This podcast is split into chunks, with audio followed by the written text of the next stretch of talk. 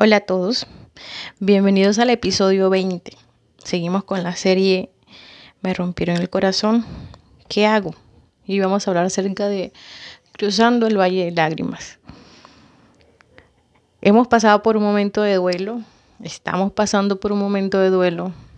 Las lágrimas llegan a veces sin control, no nos dejan pensar, nos dejan trabajar, no nos dejan estudiar y solo retumba en nuestra cabeza esas palabras que nos rompieron el corazón, que nos rompieron la vida, que nos rompieron a nosotros.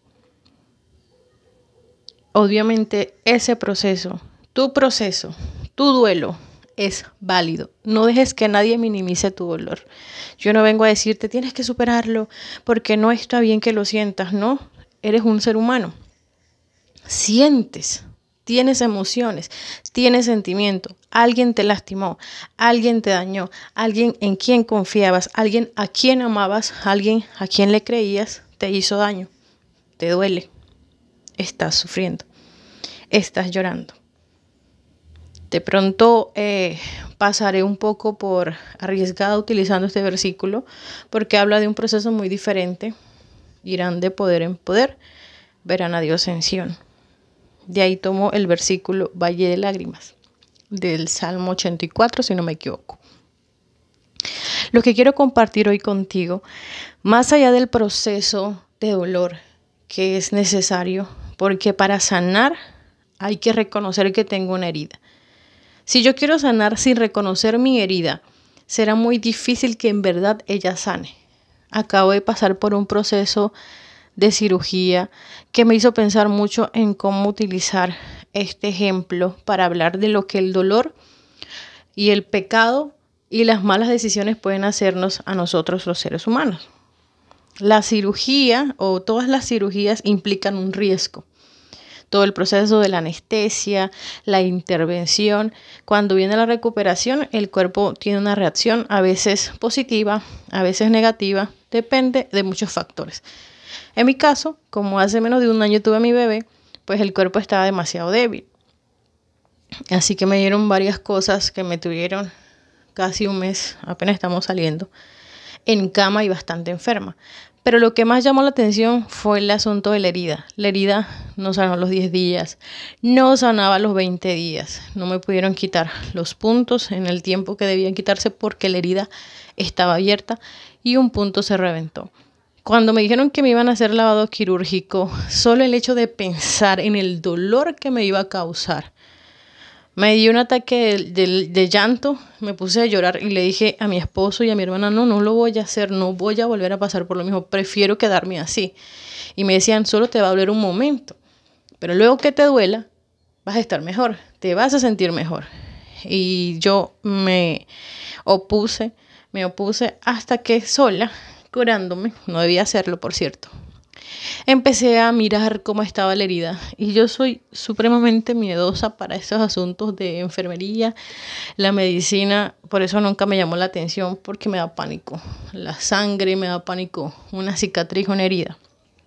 Cuando empecé a molestarme la herida, me alcé un poco la piel y me vi un punto y un huequito donde se veía el hilo literalmente se me bajó la presión. Y llamé a mi hermana y le dije, necesito que alguien venga a curarme, no puedo, o sea, literal, casi me desmayo, me siento súper mal, tengo miedo, no quiero ir al hospital, por favor, ayúdame. Empezamos a llamar a varias enfermeras y una de ellas afortunadamente vino a mi casa y yo, ese lavado, esa limpieza fue tan dolorosa esa señora empezó, limpia para que limpie por allá.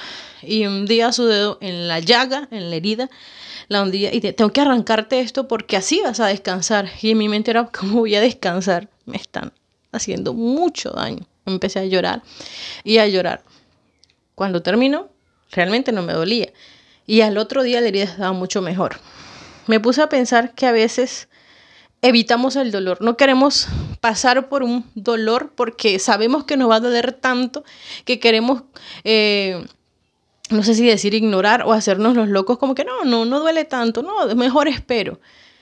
Y resulta que mientras yo no ataque realmente dónde está la herida, dónde está el problema, no voy a sanar, no, no va a pasar nada. hay muchas personas que empiezan relaciones encima de cementerios de otras relaciones.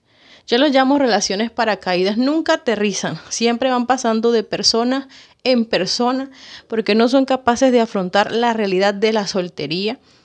En el buen sentido, ser soltero no está mal, no es ser un perdedor ser soltero. Ser soltero es una oportunidad, incluso la Biblia dice que en la soltería el, joven tiene cuidado de las cosas del Señor, la doncella tiene cuidado de las cosas del Señor, de cómo agradarle en cuerpo y espíritu.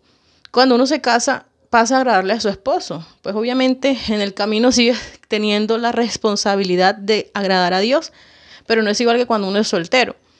Entonces hay mucha gente que se siente perdedora porque no tiene novio, porque nadie le ha echado el cuento, como se dice, porque nadie le, digo, le ha dicho, quiere ser mi novia, quiere estar conmigo.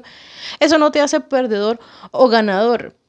Eh, al contrario, tampoco es que seas eh, un espécimen súper extraño y que no, lo, lo, mío está en Corea del Sur, lo mío es Liminó o alguno de los muchachos, se me olvida, cantantes de K-pop o no, el mío es este y el otro, uno de, una serie, de un drama, en fin. Mi mente vuela y, no hay nadie a mi alrededor que pueda con todo esto. Suelen muchas personas pensar. Así como hay gente que le tiene temor a las relaciones, que tiene pánico a hablarle a las demás personas, más si son del sexo opuesto, y se encierran de una manera. Tanto el uno como el otro en algún momento caen en una relación. Y dependiendo de su personalidad y del bagaje emocional, de lo que viene atrás, de lo que fue tu niñez, de cómo te enseñaron a amar, de si te enseñaron a amar, de si tuviste buen ejemplo en lo que era una relación sana, así vas a actuar. Lamentablemente así es la vida. Los patrones tienden a repetirse si yo no los si yo no logro identificar que eso se convierte en un patrón en mi vida y por eso en la serie anterior hablamos de las maldiciones generacionales y en el podcast anterior hablamos del árbol genealógico. ¿A qué voy con todo esto? Cuando llega ese momento de dolor, ese momento en el que el sufrimiento es tan grande, que pareciera que por momentos no queremos afrontar ese dolor, así como me pasaba a mí con irme a hacer un lavado profundo de la herida. El lavado profundo de la herida es cuando yo voy a la raíz de mi problema, pero también voy a la solución. La solución a todos los problemas es Cristo. La solución a cualquier dolor es sincerarse con Dios en todo. Señor, pasó esto, siento esto, me siento molesta, siento rabia, siento odio, quiero que lo mate, quiero que si se case la mujer se muera, porque es que seamos sinceros, o sea, pasan tantas cosas por nuestra mente que lo primero y lo más importante para nosotros es la venganza. Y bueno, me estoy adelantando tal vez a nuestro último capítulo, pero para sanar es necesario perdonar. Perdonar así la otra persona nunca se arrepienta de haberte hecho daño. Así la otra persona nunca acepte que se hizo daño o así nunca se dé cuenta que tú existes. Porque hay personas que juegan con nosotros. Créanme que cuando me han compartido sus historias, muchas me han dolido como mujer, como, como alguien que es mamá, y como también como, pues, porque son personas que aprecio, son personas que, que se han metido en mi corazón y cuando me cuentan sus historias realmente me entristece saber que existen personas que lastiman y siguen con su vida como si nada, haciendo daño. Sé que algún día tal vez se arrepientan o no, igual se van al cielo, pero cuesta mucho eh, soltar ese tipo de cosas cuando uno sabe que han sucedido. Una chica me contaba acerca de alguien que era su supuesto amigo y ahí hay un tema que yo sé que hay que invitar a una persona que nos ayude a identificar a los hombres manipuladores, porque hay hombres manipuladores que te montan en una película, que te enredan con un discurso, que te hacen creer cosas y luego dicen yo nunca te dije, yo nunca te, te nombré eso, eso fue ideas tuyas, tú te las montaste en tu cabeza. El caso que eran como amigobios, eran amigos, pero se besaban.